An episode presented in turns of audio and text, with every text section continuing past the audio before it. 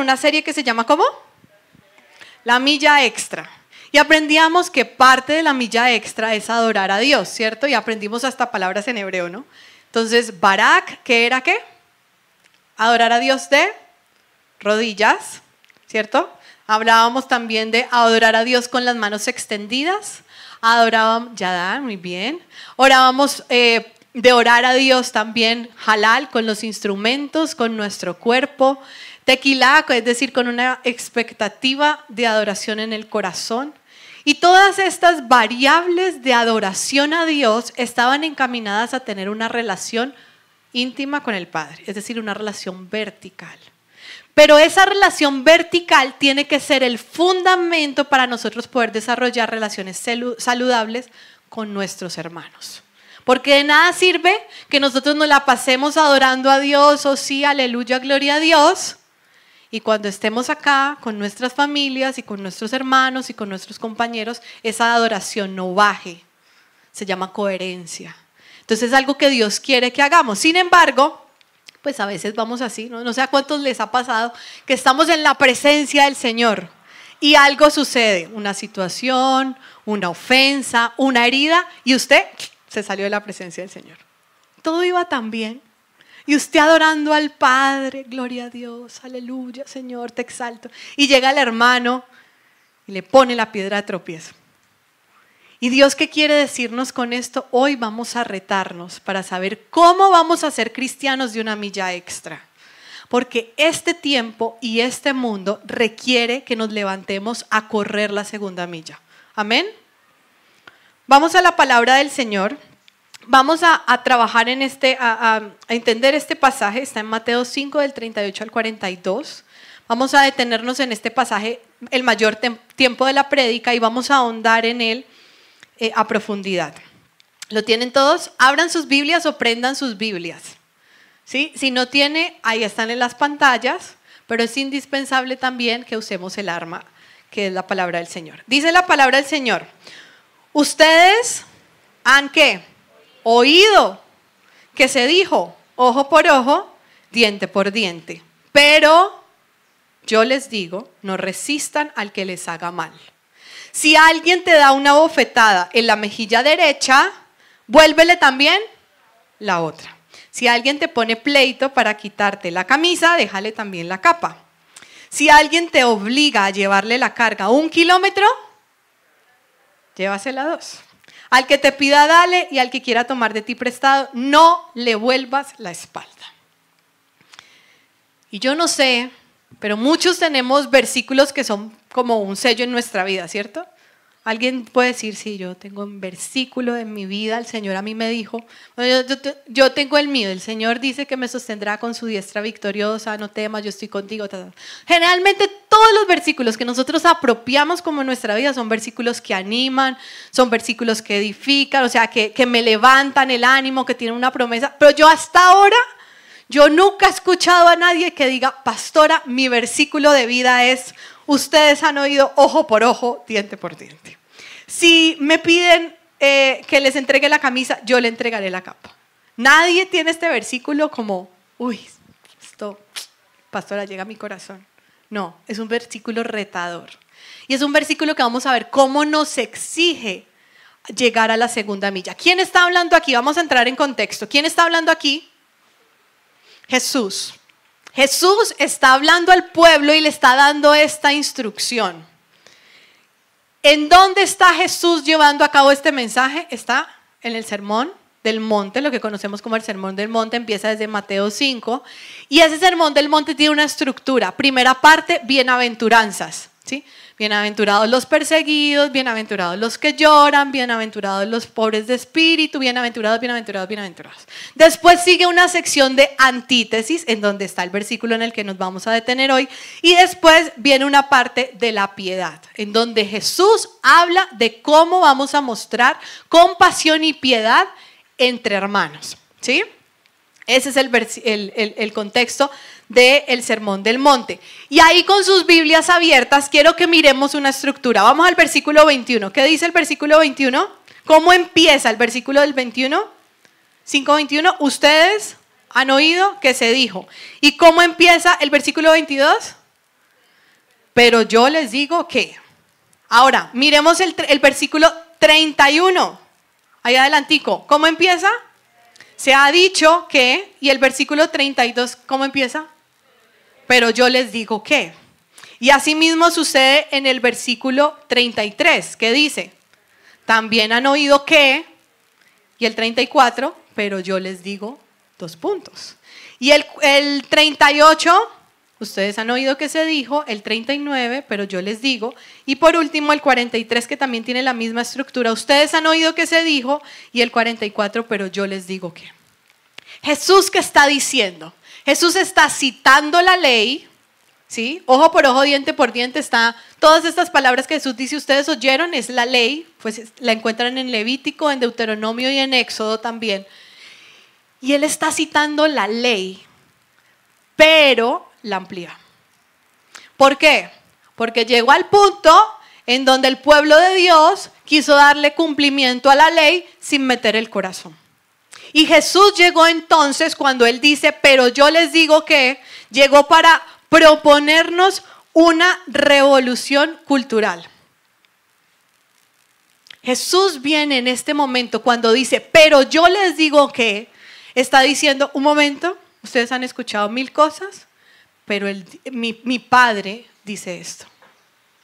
Y dice la palabra que Él no viene para anular la ley, sino para darle cumplimiento. ¿Y en qué consiste el cumplimiento? Evaluar la intención del corazón. Para, la, para, esta época, ahora sí nos vamos a centrar en el versículo, en el 38, eh, para esta época la justicia, vamos a entender un poco de contexto histórico, la justicia decía que si, por ejemplo, eh, Juan Manuel aquí, el de la alabanza, puse el ejemplo del primer servicio, le toca el segundo, mijito, él vino en chanclas porque tiene un dedo herido, no porque no se haya bañado, sino tiene un dedo herido. Entonces él vino en chanclas, entonces imagínense que si yo llego y cataplum que le piso el dedo a Juan Manuel, la ley dice que a mí también me tienen que pisar el dedo. Si yo eh, em, eh, vulnero a alguien y mm, hiero a alguien en un ojo, a mí me tienen que herir el ojo. Si yo mato a alguien, el resultado es que yo debo morir. ¿sí? Entonces eso es lo que nos proponía en la ley, era una estricta equivalencia, una, un principio de equidad entre el crimen y el castigo. Y esto suena un poco tajante, pero en realidad lo que históricamente querían hacer es colocar esa ley de equivalencia para evitar dos cosas. Uno, que hubiese un uso extremo de la violencia para cobrar un castigo. Es decir, para que cuando yo le pisara el dedo a Juan Manuel, Juan Manuel no viniera a matarme. ¿sí? Esa era una de las condiciones por las cuales establecieron esa equivalencia como justicia. Y el segundo era que entregaron el cobro de esa justicia a autoridades civiles y públicas, no a manos propias. Lo que evitaba eso era que si usted tenía una sed de venganza, usted no fuera y le cobrara al hermano lo que a usted le parecía que tenía que devolverle. Entonces era una ley justa, pero en realidad esto empezó a darle al pueblo largas en cuanto a utilizar la ley para saciar sentimientos que conducían a la venganza. Vamos a poner un ejemplo bíblico. La mujer que es sorprendida en adulterio, por ley, ¿qué debía suceder? Debería ser apedreada, ¿cierto? Decía la ley. Los fariseos ¿qué hicieron? ¿Querían ejecutar la ley? Los fariseos usaron eso para probar a Jesús, para quedarla, hacer quedar, quedar esta mujer en vergüenza, exponerla públicamente a ver este que se dice llamar hijo de Dios, ¿con qué es que nos va a salir?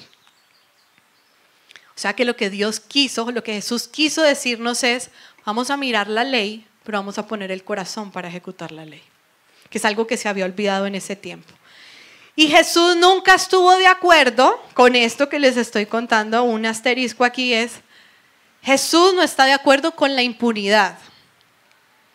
Jesús eh, nos habló de la justicia. De hecho, nuestro Dios dice la palabra que es Dios de justicia y que va a haber un día de venganza, dice la palabra del Señor, que es cuando Jesús venga por segunda vez. ¿Anhelamos ese día o no?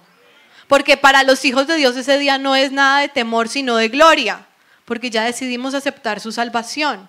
Pero dice la palabra que ese día de venganza va a llegar. O sea que quien ejecuta la justicia y la venganza, Dios. Y aquí entonces vemos cómo Jesús viene y explica, no es que anule la justicia, sino que la traslada y la coloca en su lugar perfecto de acuerdo al corazón de Dios. Los fariseos, que también había muchos dentro de las prédicas de Jesús, los fariseos, los escribas y los maestros de la ley, ellos también, aunque eran expertos y conocían toda la ley y la cumplían, ¿sí? Porque los expertos de la ley, yo no mato, yo no robo, yo no cometo adulterio, yo no esto, yo no, yo no, yo no. Pero nunca en sus corazones había un corazón enseñable para obedecer. Y eso fue lo que Jesús vino a decir, lo amplío. Pero yo les digo que. Y vamos a, detenernos un poco en cada uno de estos, de, este, de estos pasajes. Jesús rechaza las tradiciones, pero aclara la naturaleza bajo las exigencias de Dios. Vamos al versículo. Eh, ustedes han oído que se dijo, ojo por ojo, diente por diente. Pero yo les digo, no resistan al que les haga mal. Punto. Cierra la idea. No resistan al que les haga mal. Y vamos a coger esta frase y vamos a ahondar en esta primera parte del versículo. Y alguien puede decir, yo soy súper obediente, pastora. Yo no resisto al que me haga mal, porque no lo tolero, no lo resisto. La palabra, vamos a verlo en traducción del lenguaje actual, dice este versículo, no traten de vengarse al que les haga mal. Eso significa no resistir al que les haga mal. Y pensemos cómo reaccionamos cuando hay una herida en nuestro corazón. Este pasaje dentro del Sermón del Monte habla de cómo tratar a nuestros enemigos. Pero si nosotros somos sinceros, vamos a ampliar este pasaje también para cómo tratar al que me ofende, a mi ofensor. Porque tal vez el que está en mi casa también puede ser mi ofensor y no necesariamente es mi enemigo, pero puede ofenderme, ¿o no? ¿Sí? O aquí todos viven en casa que le evitan. Ah, bueno, qué bueno, estamos en la casa del Señor, gloria a Dios. Bueno, entonces, ¿qué dice la palabra o qué quiere decir Jesús cuando dice no resistan al que les haga mal? Es decir, no contraataques. Si te atacan, no contraataques. Si te insultan, no pagues igual. No resistas, no resistas al que les haga mal. Y ser bondadosos, compasivos, pacientes, amorosos. En la iglesia es súper fácil. Hermano, Dios te bendiga, Dios te guarde. Aquí además somos como todos calidosos, entonces somos de abrazo y el apapacho y Dios te guarde. Es fácil ser bondadoso, compasivo y amoroso con alguien que piensa igual que uno, con alguien que, que tiene los mismos, las mismas ideas. Pero ¿qué de aquel que piensa completamente opuesto a mí? Y que además al pensar diferente busca herirme. ¿Será que también seguimos siendo igual de bondadosos, amables y pacientes? ¿Qué con aquel que se te burla? ¿Qué con aquel que te escribe en redes sociales cosas horribles? ¿Qué de aquel que habla a tus espaldas en la oficina? ¿Qué de aquel que busca la caída? ¿Qué de aquel que te, que te hace bullying en el colegio o en la universidad? Y muchas veces nosotros, aún estando bajo la gracia, en esto cuando somos ofendidos, buscamos con nuestros, con nuestros ofensores vivir bajo la ley. Y queremos que esa ley se cumpla, porque ojo por ojo, diente por diente. Pues que sienta en carne propia lo que yo viví. Pues que también le duela porque me hirió. Creemos que nuestro dolor realmente es reconocido o valorado si el otro lo siente en la misma medida. Y queremos quedarnos en la ley. Si él me hizo, pues que le pase también. Y hay dos cosas que a mí me han marcado mi corazón haciendo esta prédica, porque no sé si usted, pero yo me pongo el cuero, pongo el cuero como dice mi esposo. Yo muchas veces en momentos de injusticia en mi vida le he hecho esta pregunta al Señor. ¿Por qué permites tanta injusticia? ¿Cuándo vas a hacerme justicia, Señor? ¿Hasta cuándo tengo que esperar? Y nosotras mujeres somos de grito herido, así, ah, ¿cuándo vas a hacer justicia con esto, Señor? Y resulta que se nos olvida algo, que el Señor me olvida recordar. Y es la justicia de Dios es completamente diferente a mi justicia. Porque yo quiero que el otro sepa por lo menos lo que me pasó y cómo me hirió y lo que sentí. Pero Dios dice, yo voy a hacer justicia porque yo soy el Dios de justicia. Yo voy a defender tu causa porque soy tu defensor. Pero en este asunto no solo quiero tratar con tu corazón, sino con el del ofensor. Entonces me tienes paciencia. Y queremos que la justicia de Dios opere en nuestro tiempo, en nuestra naturaleza, en nuestra forma. No. Dios en medio de un conflicto busca ser justo tratando con tu corazón y ser justo tratando con el corazón de tu ofensor.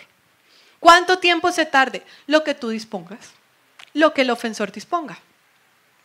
Por eso a veces Dios a nuestro parecer se demora tanto, porque a Él no le interesa tanto que se juzgue solamente un asunto, sino que el corazón después de ese asunto salga perfeccionado. Amén. Y si nosotros leemos este versículo completo, ustedes no saben la lucha que yo tuve, pero bueno. Todo, mejor dicho, me pasaron 10.000 cacharros estudiando para esta prédica.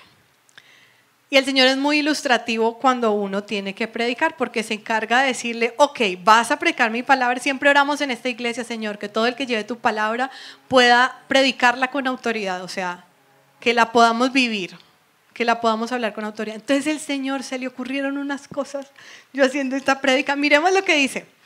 Ustedes han oído que sí, ojo por ojo, diente por diente, pero yo les digo, no, no resistan al que les haga mal. Si alguien te da una bofetada en la mejilla derecha, vuélvele la otra. Si alguien te pone pleito para quitarte la camisa, déjale también la capa. Si alguien te obliga a llevarle una carga por un kilómetro, llévasela dos.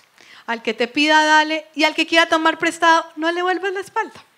Linita, le toca. Y esta semana pasó de todo. Y el Señor, así como lo hace con cada uno de nosotros, va a probar la palabra que se siembra a cada instante en nuestras vidas. Porque Dios no te trae al domingo porque se te volvió costumbre venir a la iglesia el domingo. Dios nos trae un domingo, le place darnos vida para que nosotros pasemos de ser oidores a ser hacedores. Dios no quiere que su pueblo sea pueblo que sea fariseo, que conozca, pero que no aplique. Yo quiero decirles algo, y, lo hemos dicho muchas veces desde este, desde este altar, estos tiempos son malos. Y en tiempos malos, Dios tiene que levantar un remanente de sus hijos valientes. Y correr la segunda milla, la milla extra, requiere valentía y santidad. Entonces, si nosotros vemos este contexto del versículo, para poder llevarlo a cabo y poder decir, Señor, esto es imposible para mí, hay que entender dos cosas. Uno, cuando tú vives una ofensa, tú no puedes hacer justicia por tus propias manos porque tú eres igual que tu ofensor. Estás al mismo nivel que tu ofensor. Cuando se juzga un asunto, por eso se, acude a um, autoridades civiles, alguien que está por encima de nosotros. Pero cuando tú vas a juzgar con tu hermano una ofensa, tu hermano está a tu mismo nivel, entonces no te compete ni a ti ni a mí hacer juicio sobre esa ofensa. ¿Es claro? O sea que si a mí no me compete, yo tengo que elevarlo a una autoridad superior, que en este caso Dios nos está diciendo que es Él, mía es la venganza, yo pagaré. Pero a veces queremos seguir reclamando eso. Y lo segundo que tenemos que entender para, para comprender y ejecutar todo este pasaje es lo siguiente. Dios es Dios justo, el día de venganza ya está planeado por el Padre, pero como ese día no ha llegado todavía, entonces los discípulos de Jesús, que somos tú y yo, vamos a darle prioridad a la salvación y no a la justicia. Si yo entiendo esto, yo no me desgasto tratando de hacerle saber a mi ofensor lo que me hizo mal, sino que procuro que mi ofensor comprenda la verdad y yo también la comprenda, porque tal vez yo también puedo estar equivocado. Entonces le tengo que dar prioridad a la salvación y no a, y no a, ejercitar, a ejercer la justicia porque le pertenece al Señor. Tal vez, como lo dice la palabra, en, vamos a Proverbios 25 del 21 al 22, por esa buena acción, por ese corazón enseñable, por esa compasión dada por el Espíritu Santo, tú a tu ofensor, tú en tu ofensor vas a ocasionar esto. Miren lo que dice Proverbios 25 del 21 al 22. Dice, si tú qué, si tu enemigo tiene hambre, dale de comer. Y si tiene sed, dale de beber. Actuando así harás que se avergüence de su conducta y el Señor te lo recompensará. O sea que haciendo lo que va en contra de mi percepción y de mi carne, yo voy a conseguir dos cosas. Uno, conducir a esa persona a salvación le voy a dar prioridad a la salvación. Y dos, voy a ser bendecido. No pierdo. Amén. O sea que para cerrar este primer punto de no resistan al que les haga mal, vamos a, entender cuatro cosas. Una, ¿cómo no, ¿cómo no resisto al que me hace mal? Uno, mostrándole la verdad para que haya reconciliación con el Padre. Nuestra prioridad tiene que ser esa, ser instrumentos del amor de Dios para que los que no conocen aún el amor de Jesús se reconcilien con el Padre a través de Jesús. Lo primero que tengo que hacer entonces para no resistir al que me haga mal es trabajar por esa reconciliación del hombre con Dios, fomentar el amor entre mis hermanos, porque qué pereza un cristiano que anda peleando con todo el mundo, poder tener una buena conciencia y llegar al final del día y decir, Señor, yo te obedecí. Ah, el otro, pero el otro sigue despelucado de la piedra. Señor, yo ya hice mi parte. Yo ya fui y busqué reconciliarme. Y lo último es animarme porque el proceso de perfeccionamiento está en marcha todavía en mí. No, no voy a poner la mirada en el ofensor. El proceso de perfeccionamiento de nuestro carácter a la altura del varón perfecto que es Cristo está en proceso en mí. Amén. Ahora, vamos a avanzar en el versículo. Dice, si alguien Ah, ¿Dónde está? Versículo. Estamos en el mismo versículo 39. Dice: Si alguien te da una bofetada en la mejilla derecha, vuélvele también la otra. Entonces, si yo me paro enfrente de alguien y le doy una bofetada en la mejilla derecha, yo tengo que dársela con este lado. O sea, así. Porque si se la doy así, pues le doy en la mejilla izquierda. Pero aquí habla de la mejilla derecha, porque la Biblia hace una precisión de ese tipo porque en el tiempo antiguo no había nada más humillante que pegar con este lado de la mano. O sea, que a usted le hicieran así. Una cosa que usted le hagan así. Entonces, para ellos esto era mucho más humillante, ¿sí? Y esa era una ofensa que atribuía un dolor físico, además, porque una cachetada es, pues es humillante, ¿no? Que a uno le peguen en este tiempo de cachetadas que se ha vuelto viral el tema de la cachetada de Will Smith y todo lo demás. Que usted pone cachetada, bofetada y sale el tema de los Oscars. Pues el Señor también es propicio en este tiempo para hablarnos del asunto. Y dice que esa es una ofensa humillante y que además genera un dolor físico. ¿Qué ofensa humillante has recibido y que ha causado un dolor físico o emocional? ¿Qué insulto has recibido de parte de un ofensor que te ha avergonzado? La palabra del Señor aquí nos propone que nosotros no debemos devolver otro insulto, dice la palabra, yo les digo antes pongan la otra mejilla. Entonces uno dice, no, Señor, o sea, a ver, o sea, atrás de que me va a dar duro, ¿le va a poner la otra para que acabe conmigo? No. Y, y no solamente está hablando de algo literal, de que si me dan un golpe yo ponga otra parte de mi cuerpo para que me den otro, Vamos a ampliar esto porque Jesús nos dio ejemplo de cómo poner la segunda mejilla. Y ahí es donde vamos a Juan 18 del 20 al 23. Contexto bíblico de este pasaje. Jesús está siendo interrogado en contra de todos los protocolos de la ley de ese tiempo. Está siendo interrogado en la noche, está siendo interrogado por la presión de todos los que buscaban la muerte de Jesús. Y le están haciendo 50 mil preguntas de todo lo que él ha predicado durante el tiempo de ministerio. Entonces miremos lo que dice en el versículo 20. Dice, yo, está hablando Jesús, yo he hablado abiertamente al mundo, respondió Jesús. Siempre he enseñado en las sinagogas o en el templo donde se congregan todos los judíos. En secreto no he dicho nada. ¿Por qué me interrogas a mí? Interroga a todos los que me han oído hablar. Ellos deben saber lo que dije. Apenas dijo esto, uno de los guardias que estaba allí cerca le dio una bofetada, una cachetada. Y le dijo, ¿así contestas al sumo sacerdote? Si he dicho algo malo, replicó Jesús, demuéstramelo. Pero si lo que dije es correcto, ¿por qué me pegas? Cuando hablamos de poner la otra mejilla, no habla de que siempre nos tengamos que quedar callados. Habla de que defendamos con amor y compasión la verdad. Jesús puso la otra mejilla, pero no se quedó callado. Confrontó sin perder su dignidad. Pero nosotros, cuando a nosotros nos dan un golpe en una mejilla, de una, listo, va la otra, ¡pum! Y eso se vuelve un partido de tenis. Ofensa va, ofensa respondo. Insulto va, insulto responde. Palabra ofensiva va, pues palabra ofensiva le devuelvo. A ver cuál pega más duro. Y eso no da un buen testimonio de los hijos de Dios. Lo que Jesús hizo fue poner la segunda mejilla. Jesús no le dijo, ve este guardia atrevido. ¿Qué le pasa igualado si yo soy el hijo de Dios? Él reconoció una autoridad delegada que era ese guardia. Y lo que hizo fue un momento, con todo respeto, sin perder su dignidad, le dijo, ¿por qué me pegas? Si lo que yo estoy diciendo es verdad, ¿por qué me pegas? Eso es poner la otra mejilla. Porque a veces nos cuesta un montón tratar de entender qué es poner la otra mejilla.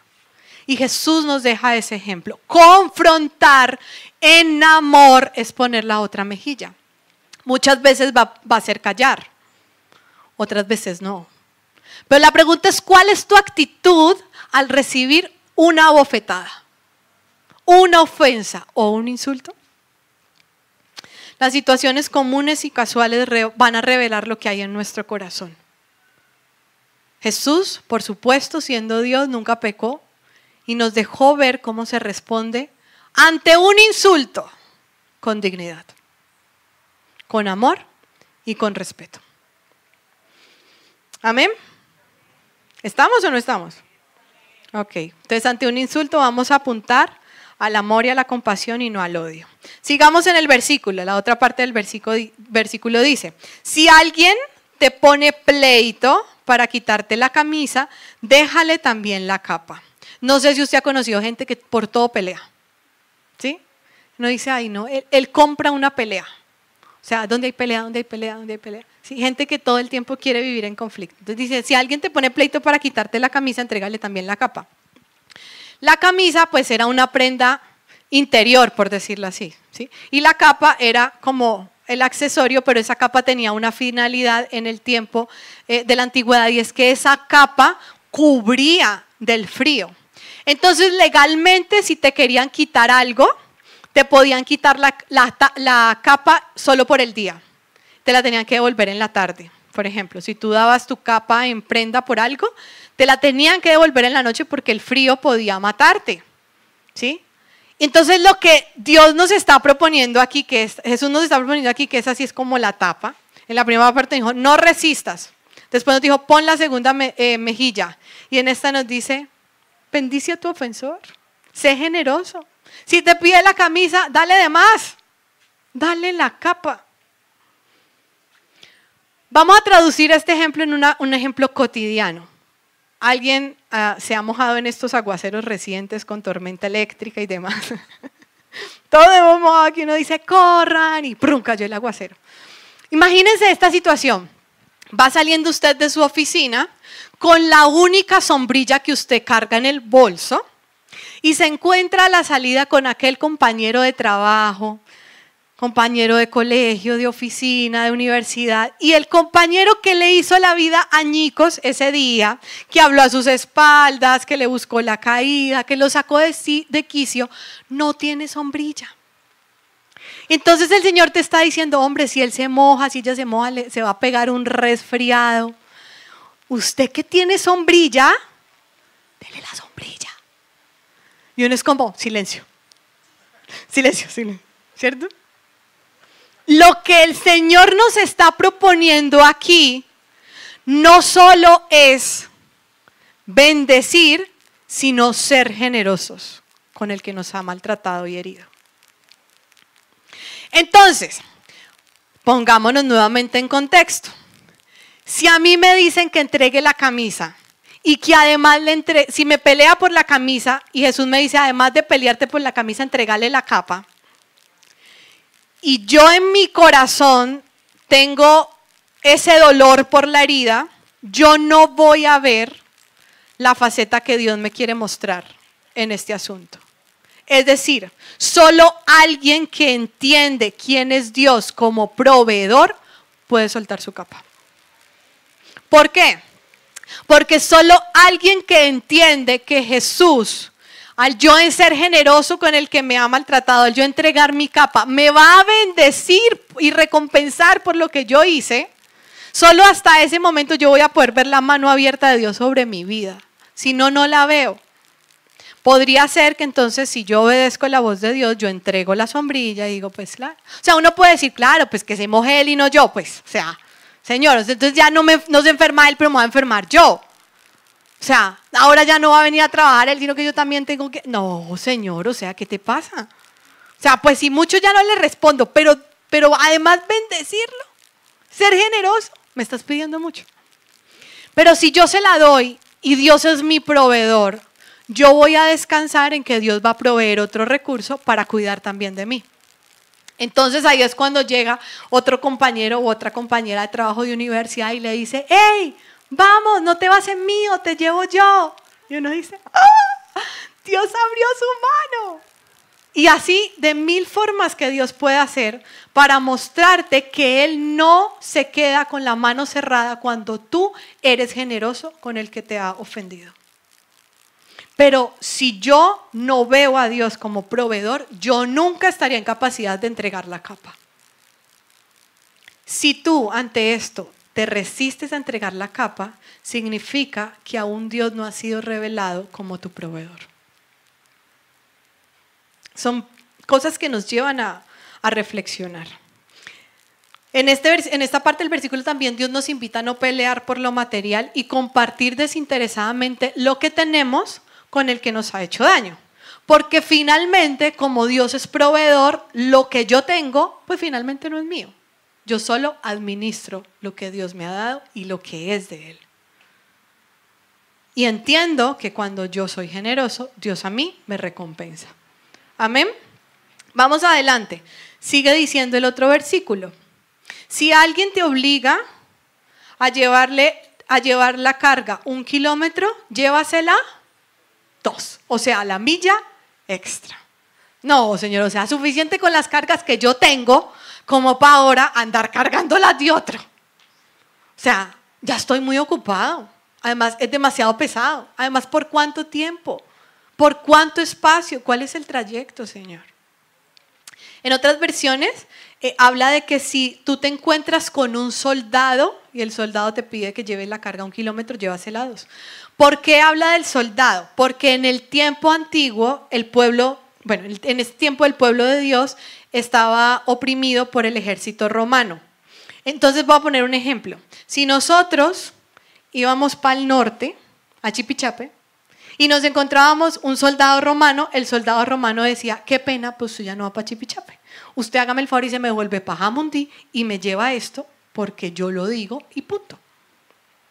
Así era culturalmente cómo funcionaba la opresión del, imperio romano sobre el, sobre el pueblo de Dios. Entonces, por eso todo el mundo le huía a los gobernantes romanos, porque si se los encontraba y al gobernante romano se le ocurrió ponerlo a hacer X, Y, Z, el pueblo de Dios debía hacerlo. Un ejemplo justamente de esto es cuando Jesús va camino al monte ¿sí? a su crucifixión, Jesús está físicamente mal. Recordemos, ha sido latigado, herido, lacerado, golpeado, escupido.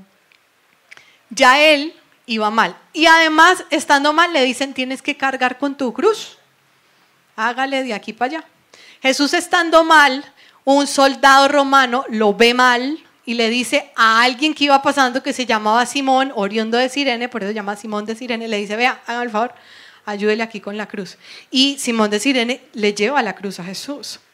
O sea, no es como, ah, ve, ¿y qué? Yo me voy, ¿cómo así que le lleve la cruz? Ve. No se podía. Y debía eh, ser obligado a hacerlo. Entonces aquí la, la palabra de Dios nos propone que nosotros debemos amar y disponernos a hacer más de lo que nos piden para mostrar el amor de Jesús. Atesorar y responder amablemente esas molestas interrupciones. ¿sí? Es como si usted también está en su contexto laboral y entonces usted tiene, tiene mucho apuro por terminar el informe, por presentarlo al jefe, tiene junta directiva, tiene que pasar esto, aquello. Y en el camino se le aparece aquel compañero o compañera de trabajo que todos le dicen el cólico, ¿sí? Que es peor que un dolor de estómago que nadie quiere resistir, ese. Esa persona que usted le hace la vida de cuadritos, busca eh, oponerse y ser la piedra en el zapato para todo usted se lo encuentra y esa persona le dice, mira, por favor, yo te pido que me ayudes con este favor. Y usted iba con su plan. Esas pequeñas interrupciones que cambian de giro tu agenda son dispuestas por Dios para que muestres amor por tu ofensor. ¿Nos cuesta? Entonces aquí el Señor cuando nos dice, lleva la carga un kilómetro más, una milla extra, es hacer más de lo que Dios me pide. O sea, hacer más de lo, que, de lo que se me exige, hacer lo que Dios me pide. Vamos a avanzar en la siguiente parte del versículo. Dice, al que te pida, dale y al que quiera tomar prestado, no le vuelvas la espalda. ¿Qué significa esto? Que nosotros no tenemos que tener reservas, límites no es que yo tengo un límite para amar. Yo trazo una línea aquí porque es que uno, vea, usted de aquí para allá y yo de aquí para acá, convivamos en paz. Eso se vuelve una guerra fría. Cuando la palabra del Señor dice no le des la espalda, a tu ofensor. Significa que no ignores las necesidades de aquel que te ofendió. ¿Por qué? Porque el que te ofendió seguramente necesita una o tiene una necesidad de tipo espiritual, emocional o material. Y tú eres el canal escogido por Dios para ayudar a llenar ese vacío presentándole a Jesús, que es el que lo llena todo. Pero si tú, no, si tú y yo no lo entendemos, entonces nos vamos a hacer los locos cuando mi ofensor tenga una necesidad. Y yo quiero decirte, tú y yo teníamos la más profunda necesidad. Íbamos y estábamos condenados al infierno. Pero Dios no ignoró tu necesidad ni la mía. Y propuso, se propuso un plan de salvación. Y contra viento y marea puso a mil personas a predicarnos la palabra de Dios hasta que un día el Espíritu Santo nos quebrantó. Y por eso estamos aquí. Un día hubo alguien que no ignoró tu necesidad de salvación y la mía y corrió la segunda milla llevando tus cargas y las de esa persona. Y hoy Dios nos exige lo mismo. La necesidad de salvación es una carga que tenemos que llevar mientras el otro conoce de Jesús, que es quien aliviana la carga. Amén. Eso abre puertas al Evangelio. Volviendo al contexto entonces, ¿por qué se nos es tan difícil evaluar estos cuatro em, escenarios y decir, no, Señor, o sea, esa vaina no, es imposible. O sea, poner la otra mejilla, darle la capa, eh, correr la milla extra y no negarme a, a prestarle ayuda. O sea, eso ya se me sale de las manos. ¿Por qué sale eso de nosotros? Porque se levanta la rebeldía, la protesta equivocada y la orfandad. La orfandad te dice, usted no tiene quien lo defienda, usted no tiene quien lo recompense. Entonces es esas frases de yo me he hecho solo en esta vida, yo me he hecho sola en esta vida, a mí nadie me ha dado nada, yo soy el que me abre camino. Entonces si yo no peleo por mí, entonces ¿quién? Porque si no me defiendo yo, entonces ¿quién me va a defender? Y entonces esto yo lo tengo que luchar porque ¿quién vela por mí? Orfandad. Si yo quiero ser un hijo de Dios que corre la milla extra, yo tengo que entender que yo tengo un Dios que me defiende y me recompensa. Mi causa la defiende el Señor y mi recompensa viene de Dios. Y cuando yo me niego para bendecir al que me ha hecho mal, yo no me voy a quedar con las manos vacías. Dios va a llenar y a sobreabundar mi vida.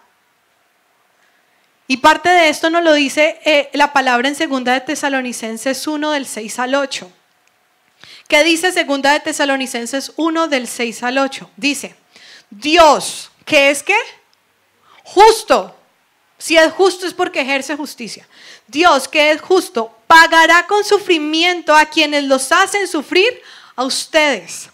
Y a ustedes que sufren les dará descanso. Lo mismo que a nosotros.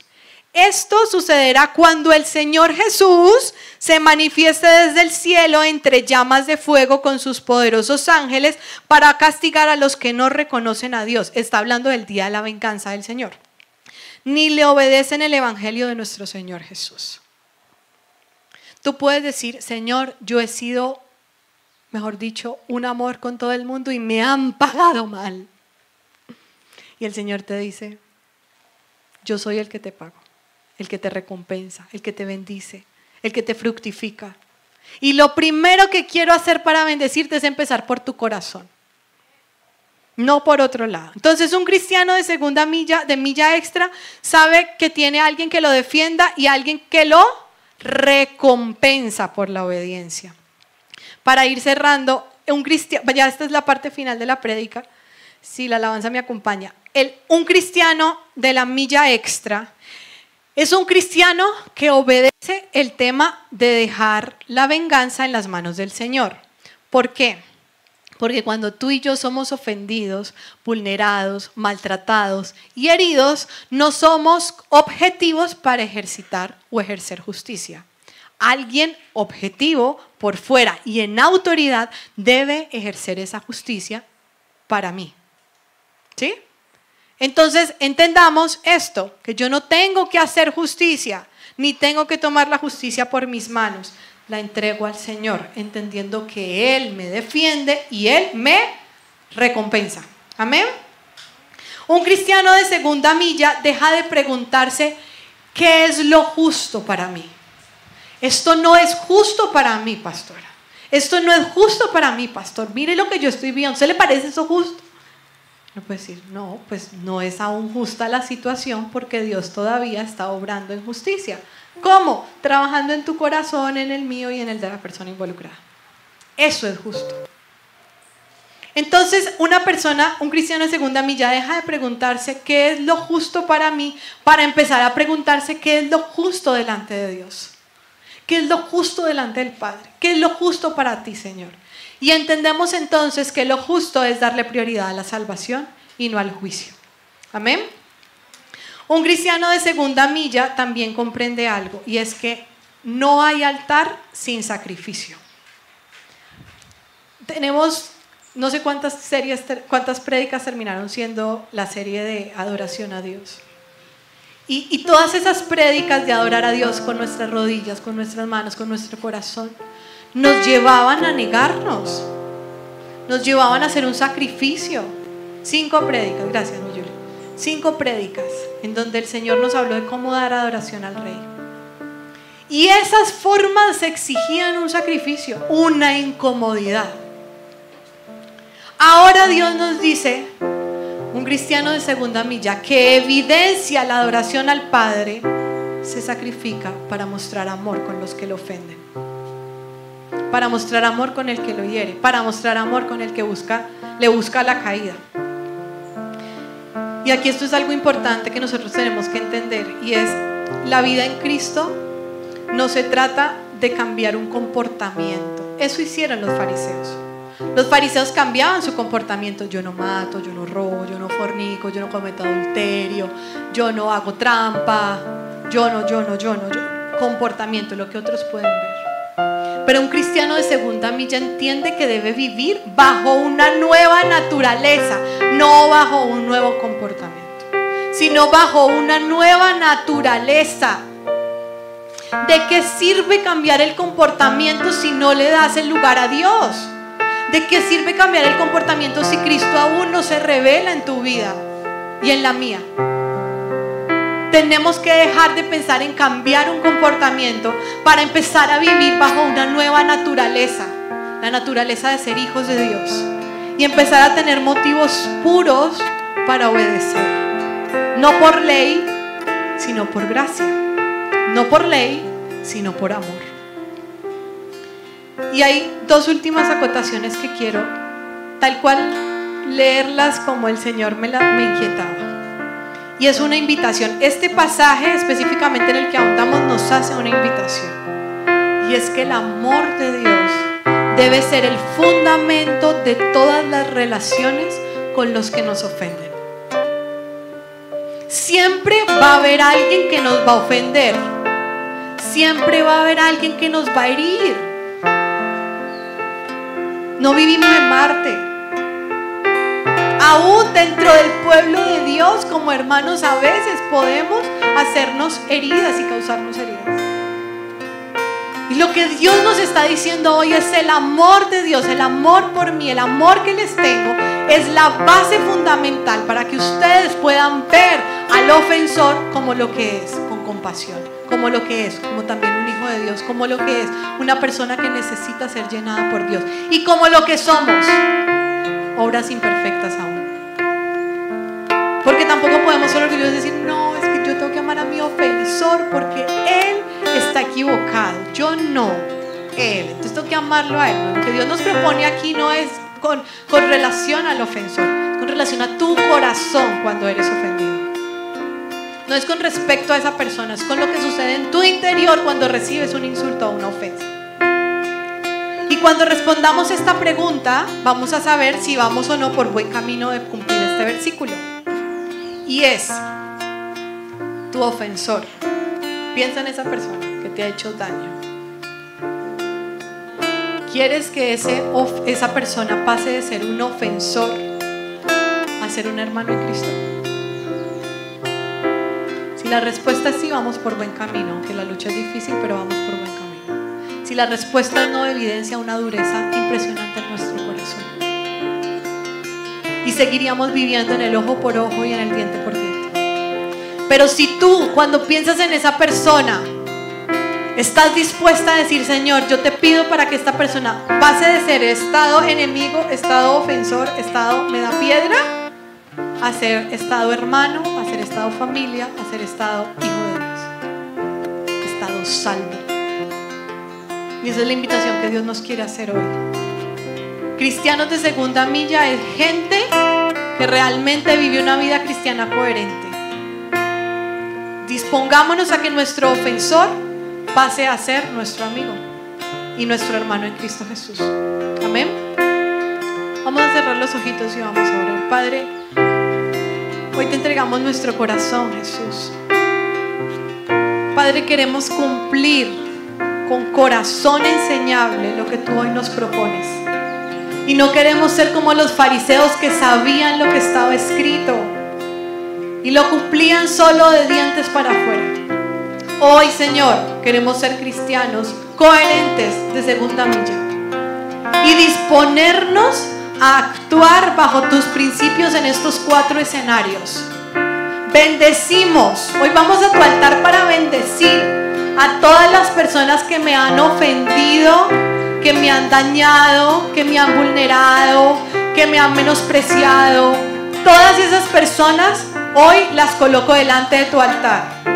Y te pido en el nombre de Jesús que las bendigas abundantemente. Porque las necesidades que ellos tienen, yo también las tuve. Y tú supliste y quiero que también suplas para ellos. Hoy dejo atrás toda herida y toda ofensa que me impide caminar contigo. Quiero vivir bajo tu gracia y no bajo tu ley. Quiero vivir disfrutando la llenura de tu Santo Espíritu y mostrar tu amor en todo tiempo, especialmente a los que me quieren hacer mal. Yo entiendo hoy que tengo un defensor y un recompensador. Y ya no hay temor en mi corazón cuando algo me.